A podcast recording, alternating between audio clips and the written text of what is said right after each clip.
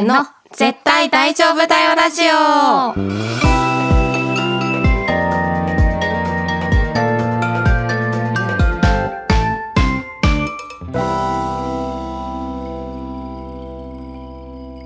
前です。愛です。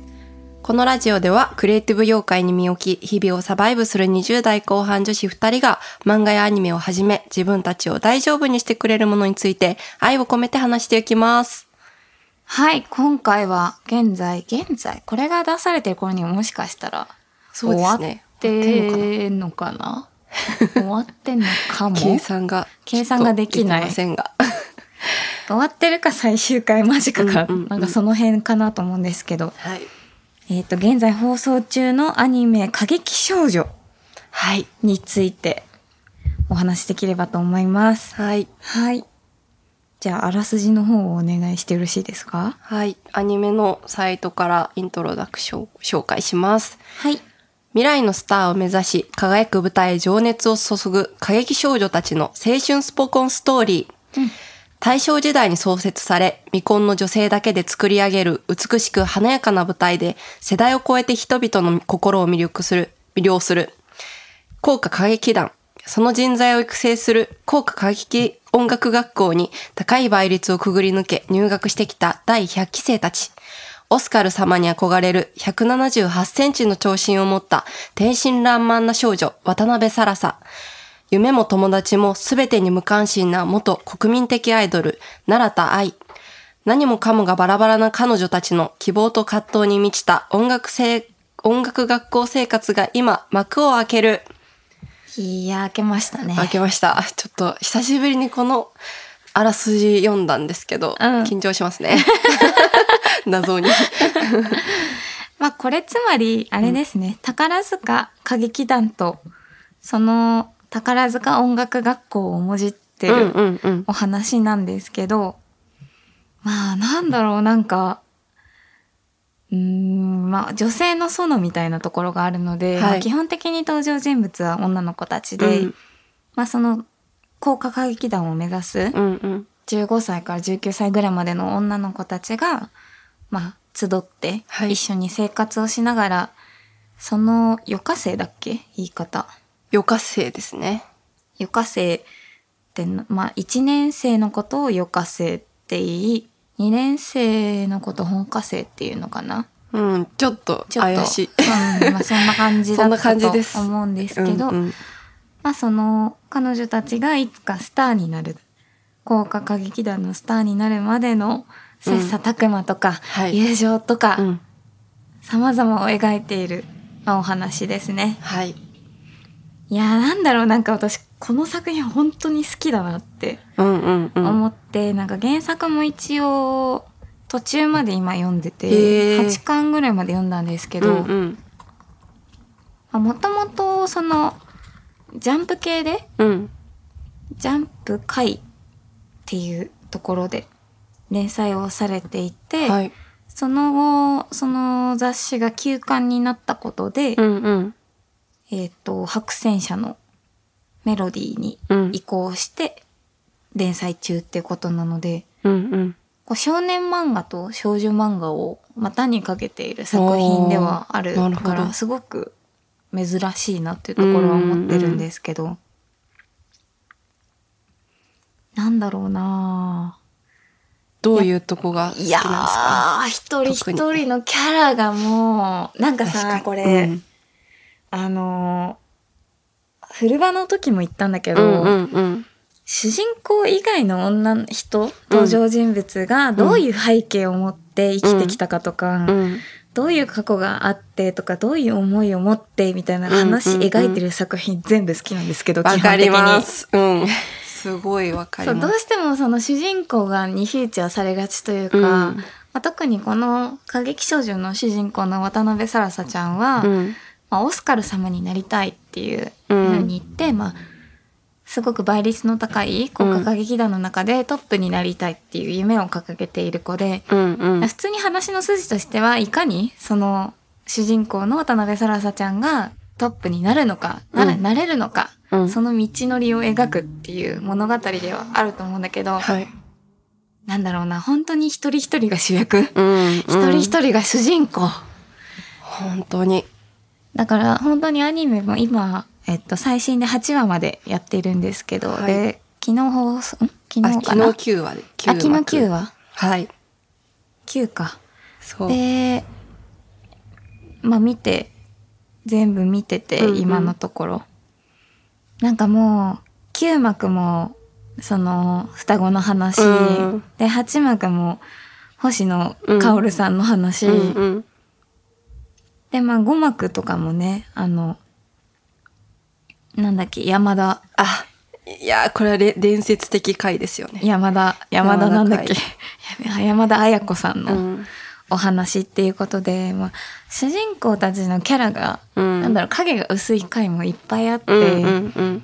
でもなんかそれぞれ一人一人の姿を超美しく描いていて、もうほんと涙なしには見れないうん。っていう感じなんですよね。そうなんですよね。なんかあの、すごいピンポイントで言うと、あのはい、回によってうんエンディングが変わるじゃないですか。変わるねあそことか大好きなんですよね。なんかさ、うん本当にそのお話はもちろんすごく素敵だし、うんうんそのお話の中でその各キャラがどういう子なのかっていう,、んんん。その子の性格ももちろんだけどなんかうん。美学とうん。か哲学みたいなものとかも含めてう。ん。描いてて、でうんうん。私はすごいその星の3回うん。にめちゃくちゃ感じたんですよ。うんうんであの星野薫さんっていう女の子は、うん。まあ、同じ工科歌劇音楽学校のうん。予科生で、うん。えっとお母さんとおばあちゃんが、うんえっと、高科歌劇団に所属していた人、で特におばあちゃんがなんかすごいうん。人気のトップのそうトップの女役。だったっていうことで、まあ、すごい期待を背負いながら、うん。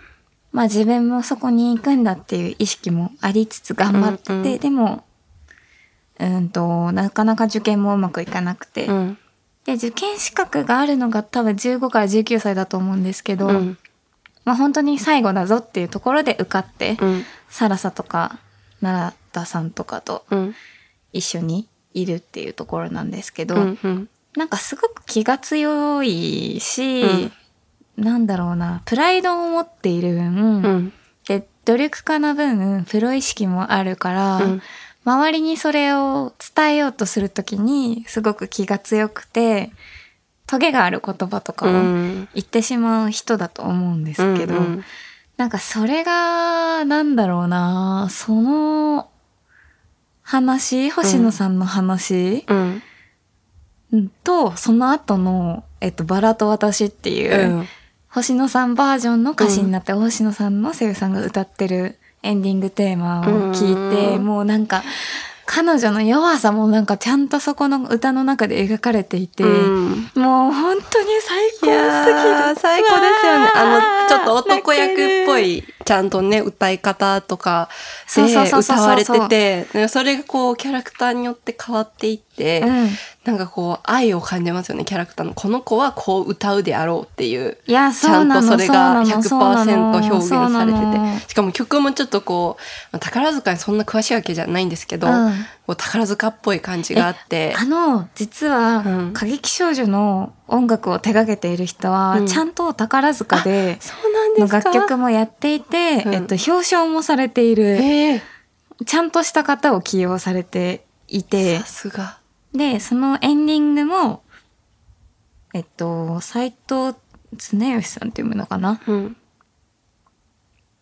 で、その公式サイトのコメントにも、まあ、思い切って演劇風の音楽をたくさん作ってみましたっていう風にに。書いてあって、うんうん。そう、だからね、ちゃんと細部までうんプロが入っているっていうことで、まあそれはもともと知ってたからめちゃくちゃ期待をしつつうん1話を見たんですけど、はいもうね、エンディングだけでもういや、お、おーってなって。ね。エンディングのあの絵もね、変わりますしね。そうなの、そうなの、そうなの。いやえ、愛ちゃんはこう、見てみてー、、うんうんうん。どうでした？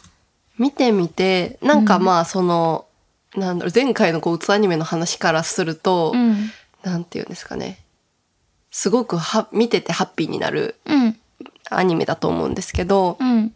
なんかそういうところで安心感を持って、うん。最初はこう、ふわーっと見ててう、ん。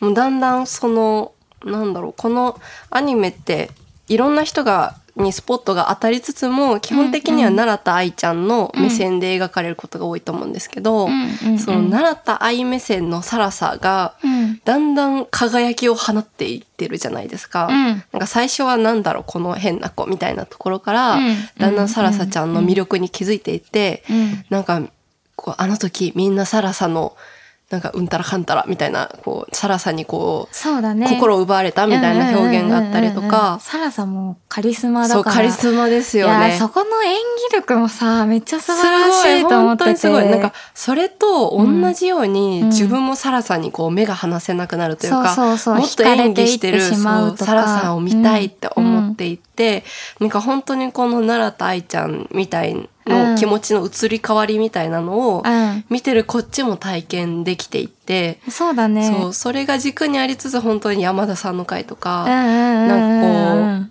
う、なんだろうな、自分に重ねるわけじゃないけど、なんかこう、全然事情とか状況は違うけど、ちょっとわかるような、うん。こう、悩みだったりとかを、うん。キャラクターたちの関係性とか言葉がね。解決していってくれるっていうのがあの思、春期みたいな感じもさ、思春期って感じね。思春期の女の子たちの、うん。いわゆる少女って言われうんる、ものうん。だから少女性というか、うん。その少女っていう存在が持つ、本当に一瞬かもしれないけど、うん。輝いている姿みたいなところうんが本当に美しいし、うん。なんかもうね、みんな幸せになって、みたいな、すごい思っちゃうんですよ。そうそう全員全員可愛いし全員好きになりますよねその見た目とか。じゃなくてそうなの。だから本当に主人公だけにフォーカスしてない。うんだからエンディング、またエンディングの話になっちゃうけど、うんエンディングもさ、あの、えっ、と、A メロが始まるところで、うんこう、女の子たちがなんかこう、それぞれポーズ取りながら、うんうんうん。こう横スクロールしていく感じのシーンじゃないですか。はい。で、あなんかそれも描きようによっては別に、サラサちゃんとか奈良と愛ちゃんを中心に持ってきてもよかったのに、うん。なんかこういう子たちがそれぞれいるんだっていううんうんうん。ところをちゃんと伝えるようにしてたりとか、うん。まあ、なんだろうね、なんか、やっぱ私はこう、生原邦彦のうん。系譜があるなというか、だかあら、ー。うぜな的な美しさ、確かに、うん、少女同士のうんうんうん。美しさみたいなものをすごく感じてしまって、うん。めちゃめちゃ、もう、好み、いやそうど真ん中みたいな感じなんですけど、うん。まあなんかもう歌詞も良くて、うん。もう、エンディングに関しては。うんなんか最初、一番までは、うん。えっと、個人の話なんですよね。うん。まあちょっと歌詞を読むと、うん。闇の中にひ白く光る道を歩き続ける、一人でしか通れない細く長い道。うん。前を歩む人の影に遅れを取らぬように、まっすぐに踏み出せば目の前に現れるドアを開けようっていう、うんうん。こう、ちょっと周りが敵というか、うん。ライバルであり、うん。その子たちと共にっていうのもあると思うんだけど、うん。なんだろう、遅れを取らないようにとか、うん。負けないようにみたいな気持ちがすごく反映されている。うんうん。っていうところなんですよ。だから主語が私なんですよね。うん私って個人なんですけど、うんうんそのサビの最後で、えっともう、果てのない旅、私たちは歩き始めたって言って、私たちになってて、で、その後2番に入った時に、うんえっと、なんかチェスの駒を動かすようそっと足を差し出す。迷いながら恐れながら進むしかない。うんいつの間にか背中を押してくれる友の優しさ。一人では解くことのできぬドアのパズルは仲間と開けようになってて、もう、涙腺ってなっちゃう、ほんと。本当だすごいうん。いやー詰め込まれてますねここにそうなんだよ。そうなんだよ。ねなんかこれも、こう、この、まあ、最初の方の、えっと、星の旅人っていう曲名の歌詞なんですけど、まあ、歌ってるのがサラサちゃんと、うんえっと、ナラッチで、うんで、なんか割とナラッチに近いポポジションからの視点かなと思って、うんナラッチも最初はなんか男性がいない環境に行きたくて、うん。まあ、校歌に入って、うん。でもこうサラサみたいな人とか周りの人とかが現れてとか、まあ他のいろんな女の子の気持ちも入り混じりながら、うん。多分みんなそれぞれ一人でトップになりたいみたいな気持ちで周りは全員ライバルって思いながら入ってきたけど、うん。一緒に生活する中で、うんいろんな課題をクリアする中で、うん。こう支え合う大切さみたいなのが生まれたりっていうのがもうダメ もうダメあーもうダメ もだえてらっしゃる。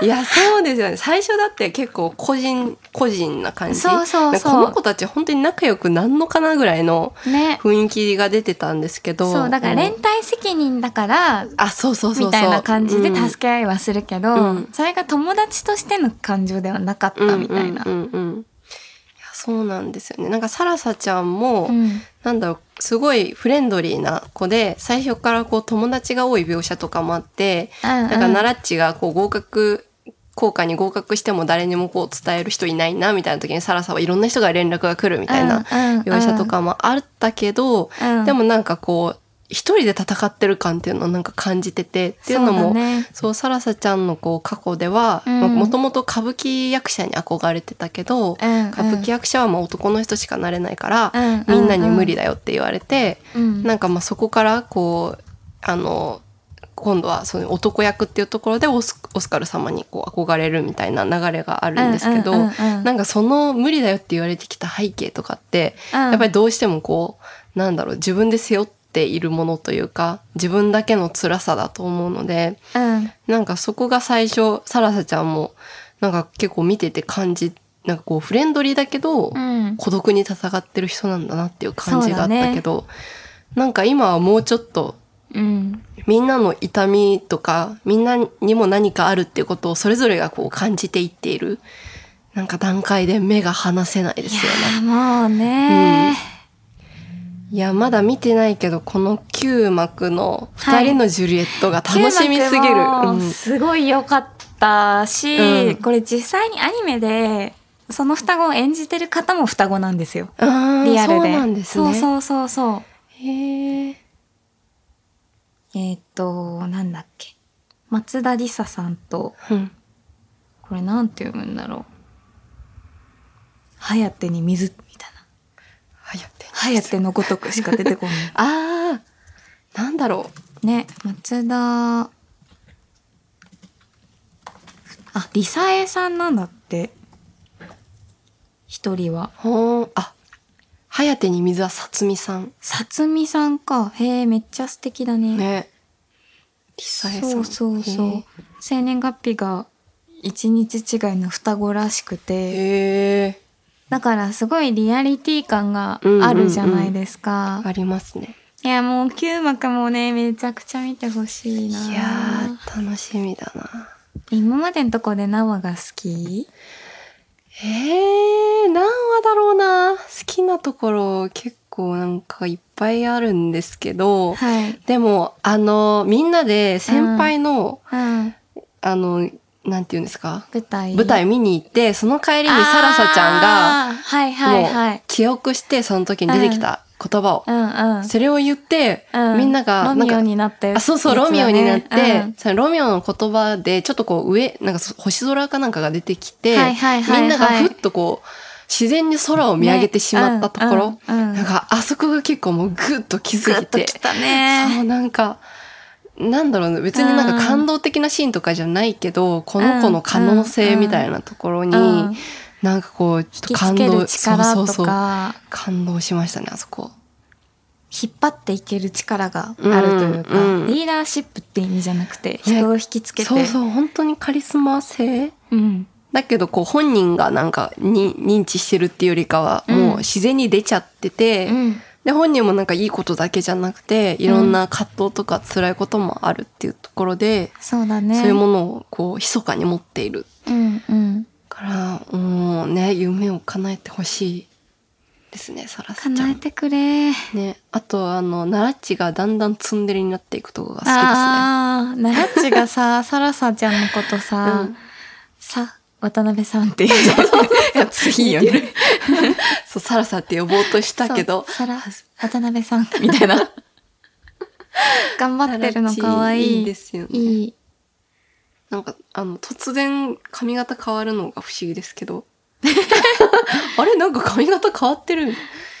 まあまね。あ、まあまあまあ、そう、でも、あの、月日が経ってるっていうことかな。うん、あの、心開いていくと髪型が変わるのかなっていう、そう、想像してますけど。そうだね。そうかもしれないですね。そう、ナラッチが可愛いですね。奈良調子ですか？えー、ちょっと推しがむずいですね。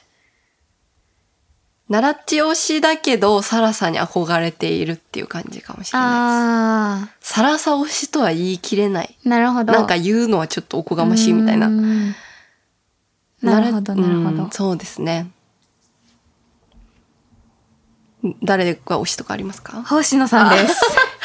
そっか。いや、星野さんもいういですよね。完全に星野さん大好きですね。なんか時間をが経つと好きになりますね。回を増すとだんだん好きになっていく。そう、なんか、一番好きなの、なんか最初に星野さん好きってなったのが、うんえっと、第5幕で、うんうん山田さんが、うんあの、ちょっと摂食障害うんうんうんになってしまって、うん音楽の授業の時に、うん確か声楽の授業の時に倒れちゃうんだよね。うんうんうんクラクラってなって。で、それで、最初に駆けつけたのが星野さんだったの。あ確か。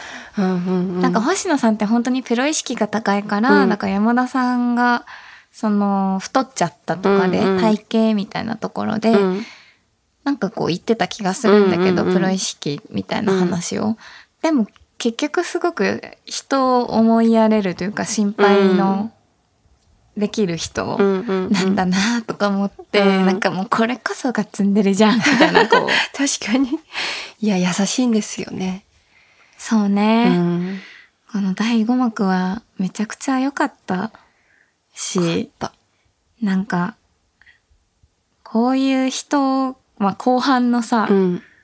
後半でさ、こう、こういう人がいてくれたらよかったなって人出てくるじゃないですか。でも我々の時なんてそんな、うんこんな人見たことなかったから、うんこんな人がいるだけでもうん。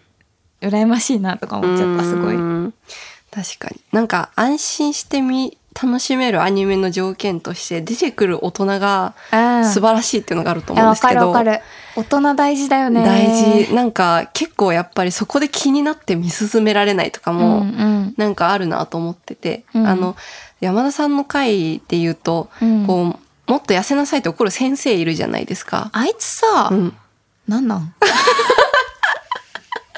いや、なんかあいつなんなんつくんだけど。あいつなんなんが90%ぐらいあるんですけど、うん。なんか救いとしては、うんあなたに、あの、声楽の先生、音楽の先生が、なんでそんなこと言うんですかみたいなことを怒ってくれあーねそうだね。そう、怒ってくれて、かつ、その先生も、うん。なんかこう、何を考えなしに言ってるっていうよりかは、まあまあまあ。プロ意識に、プロになった時に、なんかね、思惑があるのはそうそうわそうそう。かるんだけどさ、なんか食ったもの書いて提出な、みたいな。なんかもっと優しい言葉とか、いや、そうなんですよかね。、あいつ吐いてるな、とかじゃなくてさ、みたいな。いや、ちょっとそれはね、抗議しに行きたいですよね。いや、ケアまで言ったならちゃんとケアまでしてくれという。そうそうそうそう。なんか言うだけ言って何なの、うんみたいな気持ちにめちゃくちゃなってしまった。まあでもそういう世界なんだろうな、そうとはそうそう。思うけど。あその先生の言い分としては、うん。そういう表に立つってことは、うん。なんか今よりもたくさん言われるから、ね。今のうちからそういうこと言われるのに慣れておいてほしいとか、うん。ここでダメなんであれば、うん。そういう表舞台に立った時にもっとしんどいから、うん。なんかそこでこういう自分の、なんていうんですかね、適量というか、なんうん。かちょっと向いてないかもとか、うん。それでも頑張ろうとかを決めてほしいみたいな願いは、なんかあるんだろうなっていう描写があって、愛ゆえの厳しさ。そうそうそうそう。んまあでもそういう描写をちゃんと作ってくれるっていうのは、見ててすごい安心感はあるなって思いましたね。うんうんうん。なんやねん、なんやねんという思いはありつつ。うん。私、あと気になるキャラといえば、うん。野島ひじり先輩ですね。あー、渋い花澤香菜さんですよ。よ。いいですよね。ここで花澤さんすごいですよね。もうこの、このなんか番組花澤さん大好きすぎるだろうって感じ近いの花澤さんじゃん。本当だ。いやもう花澤さん大好きすぎるんですけど。いや、花澤さん主役級の人だけど、うんうんうんここに置くっていうのがめっちゃ合ってて、うん。まあなんだ、すごく可愛らしくて、うん。まさに娘役的なうんうんふんわりした雰囲気なのに、実は性格が。とトゲってるっていう、めちゃくちゃいいな、みたいな。いや、めちゃくちゃいいですよね。なんだろう、なんかもうちょっと掘り下げてほしい。いや、掘り下げてくれる、くれる？くれるけど、うん今期に収まるかはちょっとわかんないな。そ。いやー、楽しみですね。ちょっと目が離せないあ一人ですね。あと私、ねあの、すごい好きだなと思ったの、野島さんと仲いい先輩、ラテン系のー美女の先輩、テン系の美女。きつそうに見えて優しい先輩はいいはいるじゃないですか。はいはい。あの人にも幸せになってほしいなって思ってますね。うん。あれだよね、さ、サラサの担当のあ、そうそう人だよね。そうそう。みんながサラサがいじめられてんじゃないかって心配したけど、はいはいはい。いい人だったってういう。んうん。いや、もう本当あ、全員寄せる。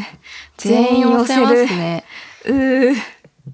いやなんか本当に宝塚マジで見たいなって思い始めてきてて、ー。うんうんうん。で、調べたの。はいなんか、まずそもそもうん神戸でしかやってないのかなって、どこから知らなくて、うん一応東京にも劇場があ、そうなんですね。あったのよ。うんうん。で、お、あるやんけ、って思って、公演見たら、うんなんかシティハンターやってた。気になるな宝塚のシティハンター。めちゃめちゃ気になるな。なんか最近そういうちょっとアニメ的的なやつやってるみたいなんですけど、うんうんうん今シティハンターやってて、雪組公演。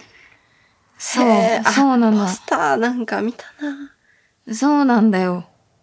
へえ。サエバリなわけよ。しかも超華やかなシティハンターですよ。え、なんかさ、もう、うん。これ、え、それ見てた？今、ちょうど。これ、これ、どういう状況みたいな？真っ赤ななんか平井、なんかクジャクみたいな。クジャク、赤いクジャクみたいなの。ね 背景もクジャクみたいな。どこ？どういう服？みたいな。なんかポスターはさ、なんかわかるじゃん。うんうんうん。ジャケットになんかうん謎の、これレザーなのかな？ね、レザになんかーデニのム。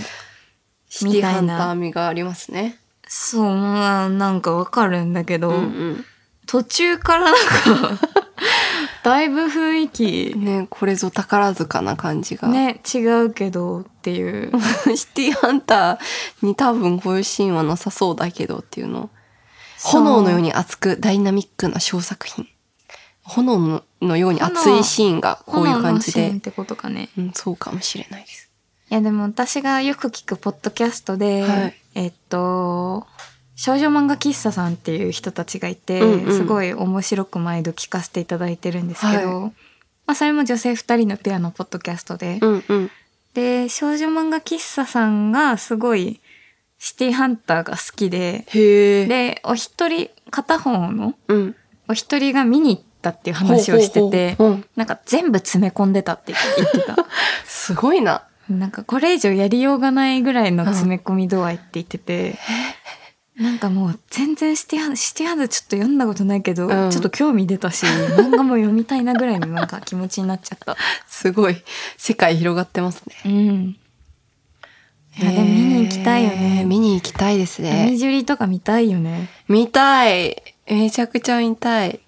ねなんか、そういう定番な、うん、定番のやつ見たいで定番すよね。のやつ、DVD とかで見るかも。あツタヤとかでありそうじゃない？あ、ありそね。お、星組公演、ロミオとジュリエットは今年の2月3月とか、4月あたりやってたみたいだう。うね。ーん。来年やるかな。いや、ちょっとチェックしておきたいですね。ね、見に行きたいよね。うん。ベルバラとかベルバラはめちゃくちゃ見たいですね。見たい。いやね、すっごい興味が出ちゃった。ー。うん。でも宝塚沼って聞くからさ。いや、沼でしょうね。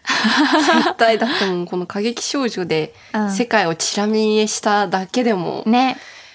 もう魅力がね溢れ出てるのに。そうだよね。うん。トップの人。ういや、すごそうだな。ーん。なんかもう、天海祐希のウィキペディアとか読んじゃったもん。天海祐希伝説とかでググっちゃった。すごい。